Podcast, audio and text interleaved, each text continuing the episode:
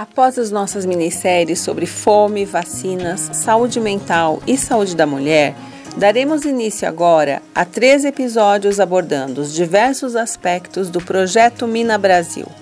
Se você segue nossas redes sociais e site, provavelmente já deve ter ouvido falar desse grandioso trabalho que é feito lá nos recônditos da Amazônia Ocidental, no município de Cruzeiro do Sul. Nesta minissérie, você vai conhecer um pouco mais sobre esse território e também alguns resultados importantes das pesquisas realizadas pelo Mina Brasil. Neste estudo, são acompanhadas crianças nascidas no Hospital Estadual da Mulher e da Criança do Juruá, mas não todas as crianças, e sim as que nasceram lá entre julho de 2015 e junho de 2016. Então, até hoje, os pesquisadores vêm acompanhando esse grupo de crianças e também a saúde e o estilo de vida das suas mães. Então fique com a gente e conheça esse importante trabalho de pesquisa. Para contar essa história, iniciamos esta minissérie com a participação da coordenadora do Mina Brasil, professora Marili Augusto Cardoso, do Departamento de Nutrição da FSP USP, e a professora Alicia Matijasevich, do Departamento de Medicina Preventiva da Faculdade de Medicina da USP, além de Paola Mosquera, aluna de doutorado da FSP.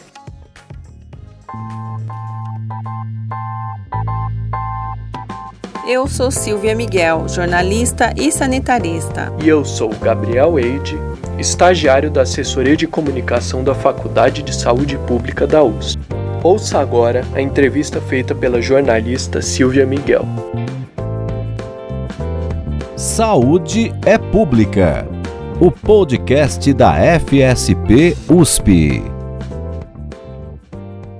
É uma satisfação poder falar mais um pouquinho sobre o projeto Mina. É, o estudo Mina Brasil, que significa Saúde e Nutrição Materna Infantil no Acre, teve início em 2015.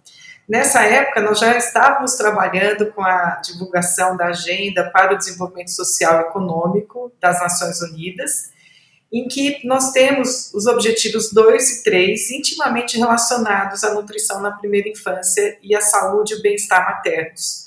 É, quase uma em cada três pessoas sofre de pelo menos uma forma de desnutrição no mundo atual, incluindo deficiências de micronutrientes, sobrepeso, obesidade e doenças crônicas não transmissíveis relacionadas à nutrição. É nesse contexto que surgiu a ideia de iniciarmos a primeira coorte de nascimentos é, no interior da Amazônia brasileira. É, Trata-se de uma coorte de nascimentos de base populacional em Cruzeiro do Sul, interior do estado do Acre, na Amazônia Ocidental brasileira. A Amazônia Ocidental corresponde aos estados do Amazonas, Acre, Rondônia e Roraima, localizados na parte oeste da Amazônia brasileira. E no caso do projeto Mina, falaremos especificamente de Cruzeiro do Sul. Como a professora disse, a cidade fica no interior do Acre, próximo à divisa do estado do Amazonas. O Mina Brasil constitui um programa de pesquisas epidemiológicas sobre as condições de saúde e nutrição materno-infantil. É o primeiro estudo de coorte de nascimentos materno-infantil no Acre. E você sabe o que é um estudo de coorte? Sim, fala-se coorte mesmo Trata-se de um recorte populacional em que os pesquisadores selecionam um grupo com determinadas características e acompanham essas pessoas ao longo de um determinado período. Esse tipo de estudo também é conhecido como estudo longitudinal. Como já dissemos, no caso do estudo Mina, foram escolhidas crianças nascidas no Hospital Estadual da Mulher e da Criança do Juruá, entre julho de 2015 e junho de 2016. Conhecida como capital do Juruá, Cruzeiro do Sul era habitada por 49 tribos indígenas da etnia Pano, que inclui os Catuquinas e os Carimãs, entre outros povos. Hoje, a cidade é o mais importante polo turístico e econômico do interior do Acre. Possui aproximadamente 100 mil habitantes e fica a cerca de 700 quilômetros da capital, Rio Branco.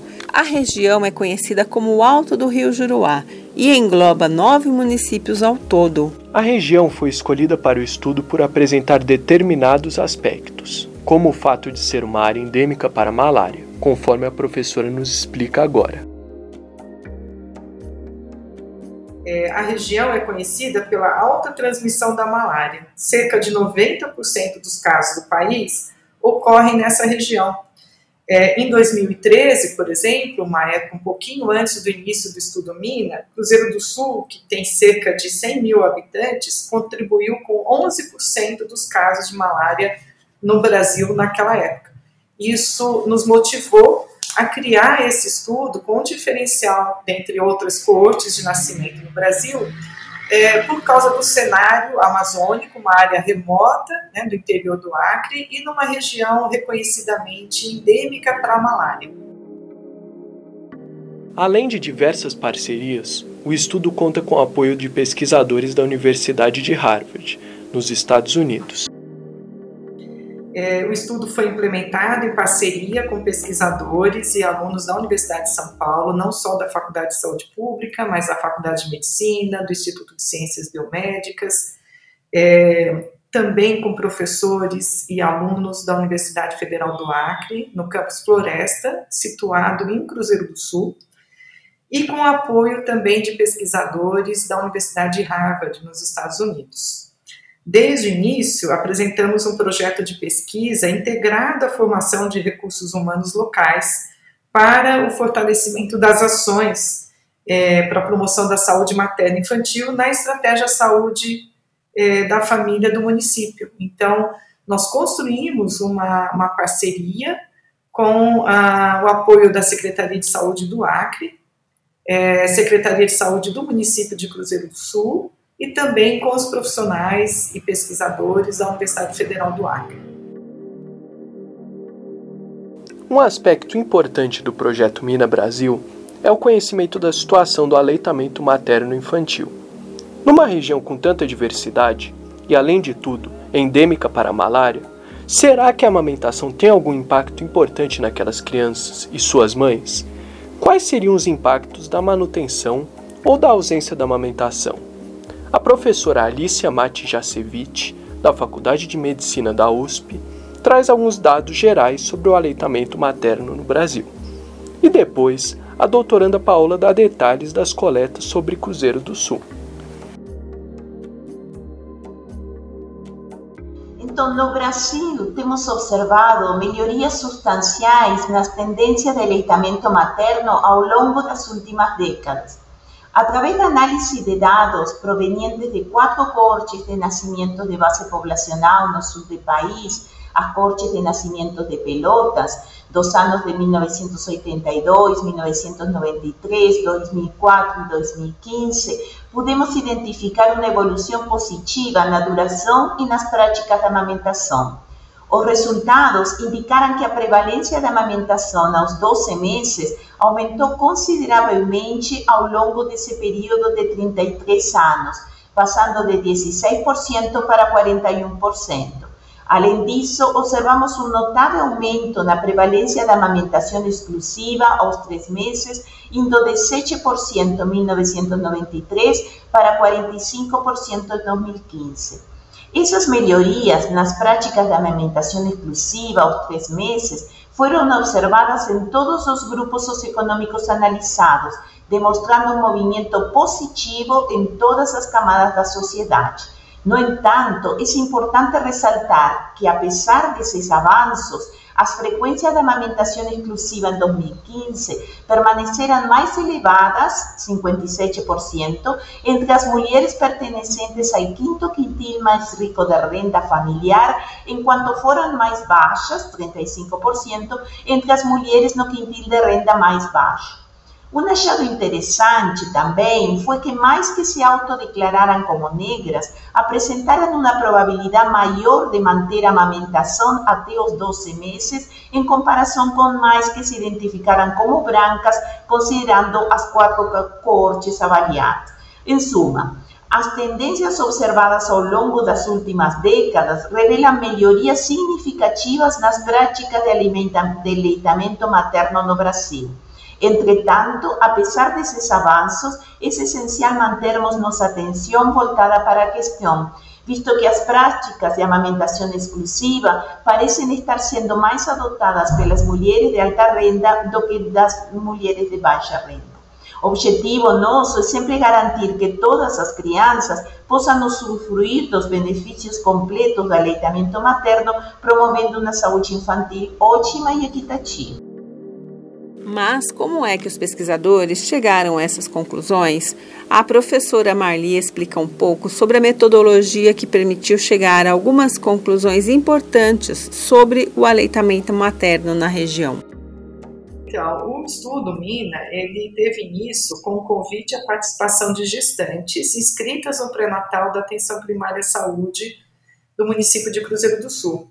E depois também nós convidamos todas as mães que tiveram, foram internadas é, para o parto ao longo de um ano, entre é, julho de 2015 e julho de 2016. É, e a maternidade do Vale do Juruá é a única maternidade nessa região que contempla não só Cruzeiro do Sul, mas nove, ao todo nove municípios do Vale do Rio Juruá. E desde então acompanhamos essas cerca de 1.500 mães, que incluíam mães residentes em área urbana e também em área rural. Para o segmento longitudinal, nós concentramos a manutenção, o acompanhamento das famílias é, residentes na área urbana e periurbana, devido à dificuldade de acesso e contato com as famílias que residiam em áreas rurais mais remotas. É, o trabalho de campo ele vem sendo realizado com a participação de profissionais de saúde do município, pesquisadores e estudantes da USP e também em parceria com alunos e professores da UFAC. É, até o momento, além de treinamento de profissionais de saúde para coleta de dados antropométricos e outros formulários, nós realizamos também uma oficina de capacitação para promoção da alimentação complementar saudável, o que foi feito durante o período da pandemia, então foram oficinas totalmente remotas, com profissionais da região de Cruzeiro do Sul e também de todo o estado do Acre.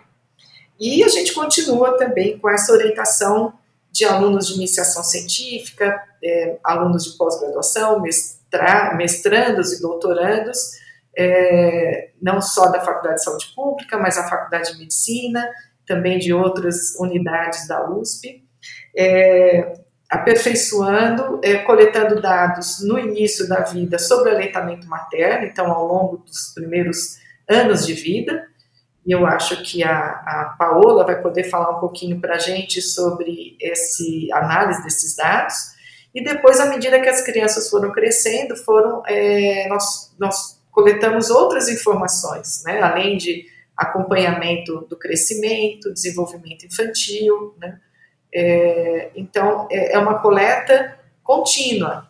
É, periodicamente, a gente entra em contato com as famílias, avisa quando nós vamos fazer uma nova avaliação presencial, a gente também mantém contato por telefone, pelas mídias sociais, né? A gente procura manter esse contato ao longo do tempo com todas as famílias que participam do estudo Mina. Paula Mosquera, que vem desenvolvendo sua pesquisa de pós-doutorado no âmbito do projeto Mina Brasil, vai nos contar alguns resultados que ela obteve até agora em seu trabalho, que aborda justamente o aleitamento materno. Então, nós observamos que em Cruzeiro do Sul, entre 2015 e 2016, apenas 37% das crianças foram amamantadas exclusivamente até o primeiro mês de vida. A los seis meses, a prevalencia de aleitamento materno exclusivo disminuyó para 10%, a pesar de que la recomendación de la Organización Mundial de Salud preconiza aleitamento materno exclusivo hasta el sexto mes. Los factores que se relacionaron a menor duración del aleitamento materno exclusivo fueron a más ser primípara, o sea, sin experiencia previa en amamantación, o uso de productos prelácteos, 13% dos bebés tiveram prescripción de fórmula infantil na maternidade. E entre esses bebés, a duração do aleitamento materno exclusivo foi menor. O uso de chupeta na primeira semana de vida foi outro fator de risco para a interrupção precoce do aleitamento materno exclusivo. E esse risco associado ao uso de chupeta se estendeu além dos primeiros meses de vida, eh, impactando negativamente também a, a prática de aleitamento materno continuado. Y por último, condiciones de salud infantil, como ocurrencia de diarrea en los primeros 15 días de vida, que en ese periodo diarrea puede estar justamente relacionada a oferta de jazz para eh, alivio de las y gases desde los primeros días de vida. A pesquisadora observou diversos hábitos inadequados que levam à interrupção do aleitamento materno. Ela discorre sobre os impactos na morbidade, na mortalidade e na hospitalização dos bebês.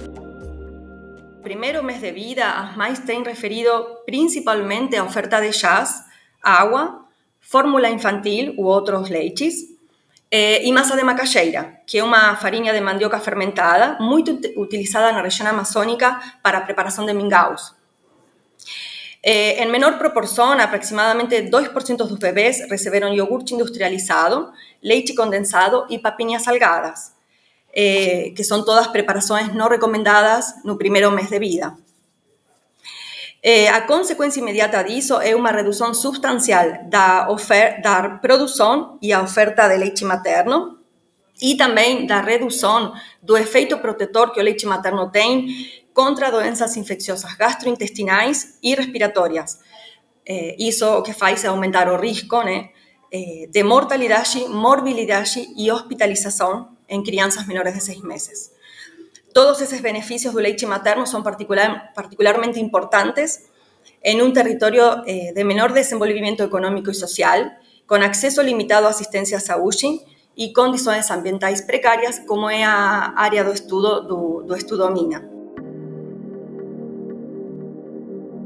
Como a pesquisadora citou, o desmame precoce diminui as defesas do organismo do bebê, trazendo assim um aumento das doenças gastrointestinais e das doenças respiratórias. Os efeitos são sentidos ao longo da vida. Crianças com desmame precoce têm maior risco de sobrepeso e obesidade na infância e adolescência, maior risco para diabetes tipo 1 e 2, hipertensão arterial, para citar alguns exemplos.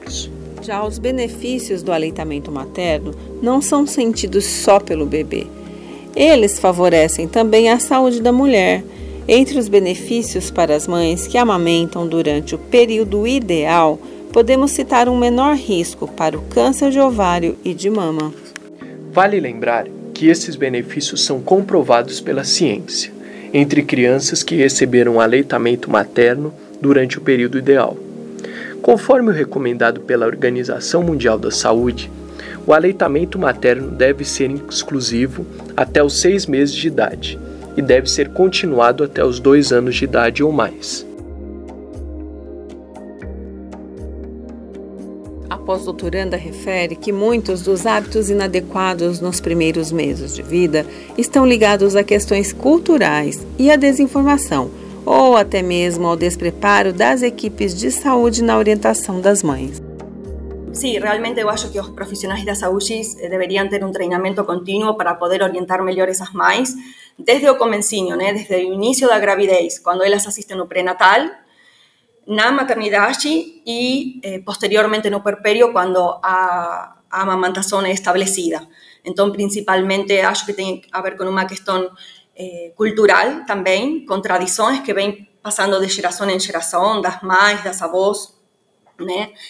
Eh, mas que a gente são fatores que a gente não analisou, não investigou com maior, maior detalhamento eh, más que realmente entonces para mudar esas frecuencias de aleitamento materno, para él hacer para incentivar as frequências da amamentação, são necessárias medidas em diversos níveis. Muito obrigada, Paola. Então, agora me parece que existem dados preliminares já que deverão ser em breve publicados na revista de saúde pública. Pode contar um pouquinho mais, professora Marli? Claro, então, nós temos, eh, nós aguardamos a publicação de um suplemento da Revista de Saúde Pública, com cinco artigos derivados do estudo Mina Brasil.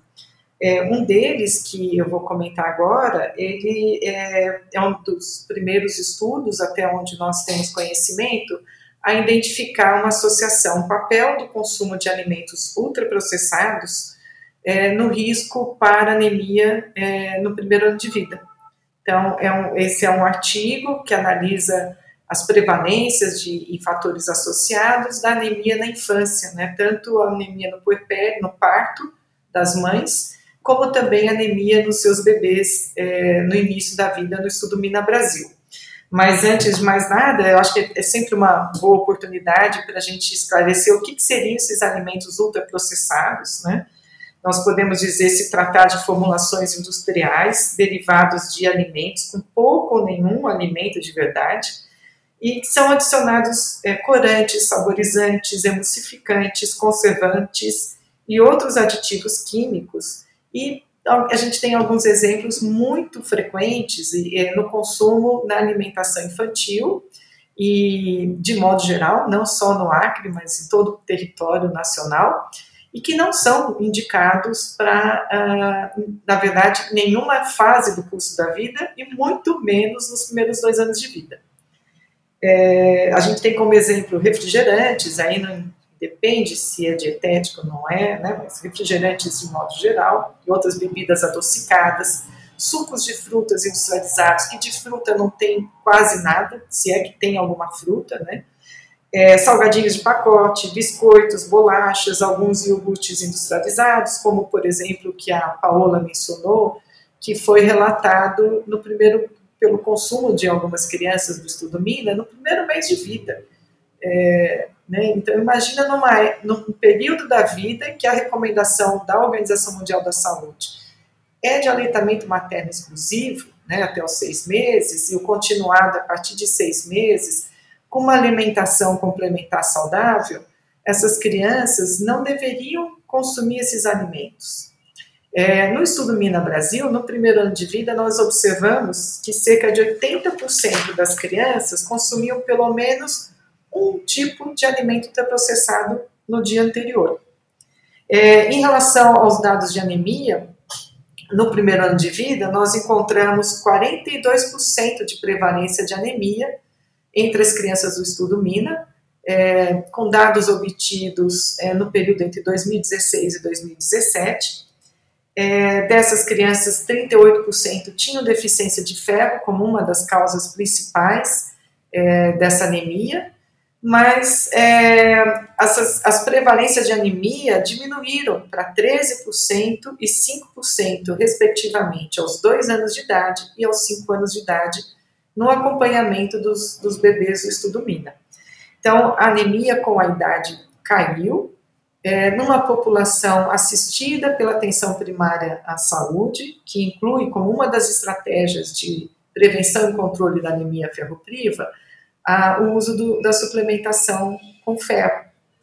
É, mas isso também foi relacionado ao desmame precoce, a introdução de alimentos inadequados, né, alimentação infantil e particularmente ao consumo de ultraprocessados. Então, é até onde nós temos conhecimento, esse é o primeiro estudo, o estudo de base populacional, que identificou que o consumo de ultraprocessados no primeiro ano de vida foi associado ao risco de anemia nessa faixa etária. É, aos dois anos, a anemia, por sua vez, ela é, caiu, né? Nós tivemos uma redução em relação ao primeiro ano da prevalência de anemia, e ela foi é, ainda associada à ocorrência de anemia no parto da mãe e ter tido malária nesses primeiros dois anos de vida. Então, em resumo, é, esses dados foram ajustados por escolaridade materna e também pelo índice de riqueza, ou em outras palavras, foram é, associações encontradas independente da escolaridade da mãe, independente da renda ou do poder de riqueza das famílias. Então, é uma associação é, ajustada por esses fatores. É, isso nos surpreende muito né, em relação é, às estratégias de prevenção e controle de anemia na infância, que elas não podem ser exclusivamente focadas na, na suplementação com sulfato ferroso. Professor, esse último dado que você falou a respeito das é, que é independente é, é uma questão um pouco mais técnica. Você pode explicar melhor um pouco sobre essa questão de ser independente ou não da escolaridade, do, do nível social? É muito importante sua pergunta, Silvia, porque quando a gente investiga é, fatores, alguns problemas de saúde que têm uma forte é, é, causa de origem econômica e social, né, é, é, importante identificar em que nível cada uma dessas, desses fatores estão atuando nesse, nesse problema de saúde. Né? Então, quando eu digo que a anemia, o consumo de ultraprocessados, ele foi associado à anemia no primeiro ano de vida, independente do poder de riqueza das famílias, é, na análise estatística, nós ajustamos por essas diferenças de, de, de, riqueza entre os mais pobres e os mais ricos. Então, é um, um aspecto que afeta ambos, pobres e ricos, nessa população investigada no interior do Acre. É, então, essa independente é quando os dados foram ajustados. Então, é um, além do. A gente, nós temos conhecimento na literatura e também na nossa população é, que escolaridade materna, poder, é, não só outros aspectos sociais também, mas econômicos, é, interferem em vários problemas de saúde, né, infecções respiratórias, gastrointestinais, assim como no estado nutricional. Então, é, essas causas são causas subjacentes à, à, causa da anemia, né, que não é só, em última instância, acaba sendo por deficiência de ferro, por deficiência de outros nutrientes na alimentação infantil, mas que são também fortemente determinadas é, por fatores socioeconômicos. Então, nós, na análise estatística, a gente faz esse ajuste para identificar o quanto esse fator, por exemplo, consumo de ultraprocessados, ele afeta o risco para ter anemia, independente do poder de riqueza, né, do estado de é, socioeconômico das famílias. Tá, se eu entendi, então, existe uma, vamos dizer, prevalência maior ou uma ocorrência maior é, quando a escolaridade da mãe é menor e quando existe uma faixa social mais baixa, vamos dizer. Seria isso? Exato. É, são famílias, quando você tem cenários de maior vulnerabilidade social e econômica, é, ainda é, são fatores que influenciam bastante né, nos riscos de vários problemas de saúde, doenças infecciosas e outros Certo. outros desfechos que nós temos na saúde infantil. E isso me leva a uma pergunta que não poderia deixar de fazer, que é a respeito de como mudar essa situação, né? As políticas públicas necessárias para a gente reverter ou pelo menos mitigar essas condições. Professores, professoras, o que, que vocês gostariam de falar a respeito? Bom, eu vou só começar então, eu acho que é para é, é um cenário bem amplo, mas é, a anemia continua ainda muito frequente, com base nesses dados do estudo MINA, eu posso dizer que ainda é um problema de saúde pública é, materno, no parto, né? nós observamos no estudo MINA uma anemia de 40% nas parturientes, e também na primeira infância, né, com 40% de anemia no primeiro ano de vida. Então, nessa região ainda é um problema de saúde pública, é, ainda numa população assistida, o que vinha sendo assistida, principalmente antes da pandemia, por programas de, é, de, de, prevenção e controle desses problemas de saúde. Os programas de prevenção da anemia na gravidez em crianças menores de 5 anos é, incluem a, a, suplementação com sulfato ferroso, com vitamina A, nós temos também no Brasil o NutriSUS, que é uma estratégia com suplementação com múltiplos micronutrientes em pó, eles devem ser mantidos e monitorados em relação à cobertura e à sua continuidade, que sofreram um grande impacto nos últimos anos, é, por um cenário político, econômico no país e ainda agravado com a pandemia. É, esses programas, eles são ou devem, foram planejados, implementados, pensando em articulações com demais ações para a promoção da saúde materna e infantil, como, por exemplo, a Estratégia Nacional Amamenta Alimenta Brasil, para promoção, apoio e proteção ao aleitamento materno, com também um trabalho de capacitação de agentes comunitários de saúde para a promoção da alimentação complementar saudável, que é fundamental é, no controle desses problemas de, de nutricional e de saúde infantil. É, outro aspecto importante é a questão da ingestão de alimentos ultraprocessados, né, que, como eu já disse, deve ser, devem ser evitados em todo o curso da vida, especialmente na infância. Muitas ações educativas de regulamentação da propaganda e o marketing é, agressivo né, desses alimentos, eles necessitam de regulamentação, de, de uma ação cada vez mais efetiva, né, para controlar é, esse consumo exagerado desses alimentos em qualquer época da vida e também proteger a infância das nossas crianças, os brasileirinhos e brasileirinhas, né? e especialmente em regiões remotas e de maior vulnerabilidade social e econômica. Certo. As professoras gostariam de complementar? Paola, Alicia? Bom, então, eu vou complementar. Eu já comentei um pouquinho, mas para poder talvez reverter a situação, como você perguntou, Eh, en relación a las prácticas de aleitamento materno, ellas están relacionadas a atributos pessoais da mulher e do seu bebé, como as características que eu comentei, mas também há outras características que impactam no aleitamento materno e que têm a ver com características do ambiente da mãe e estruturais da sociedade, que são aquelas características que têm a ver com eh, o, o, sistema de saúde, o ambiente de trabalho, o apoio da família, eh, atitudes sociais e fatores do mercado, que são justamente aquelas características que a gente não investigou com maior e que podem impactar na amamantação. Então, eh, para melhorar a frequência né, aleitamento materno, é importante medidas em todos esses níveis de determinação.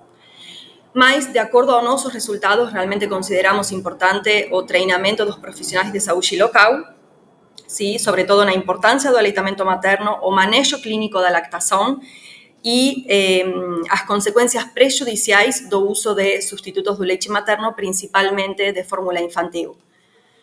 Eh, sí, para poder apoiar melhor as famílias que podem e desejam amamantar.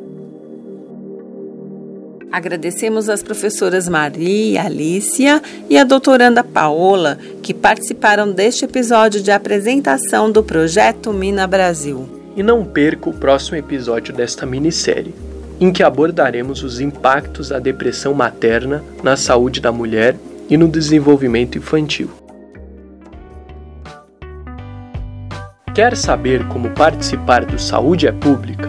Envie sua pauta para nosso e-mail imprensa fsp.fsp.usp.br. Ative o sininho do Saúde é Pública para não perder nenhum episódio.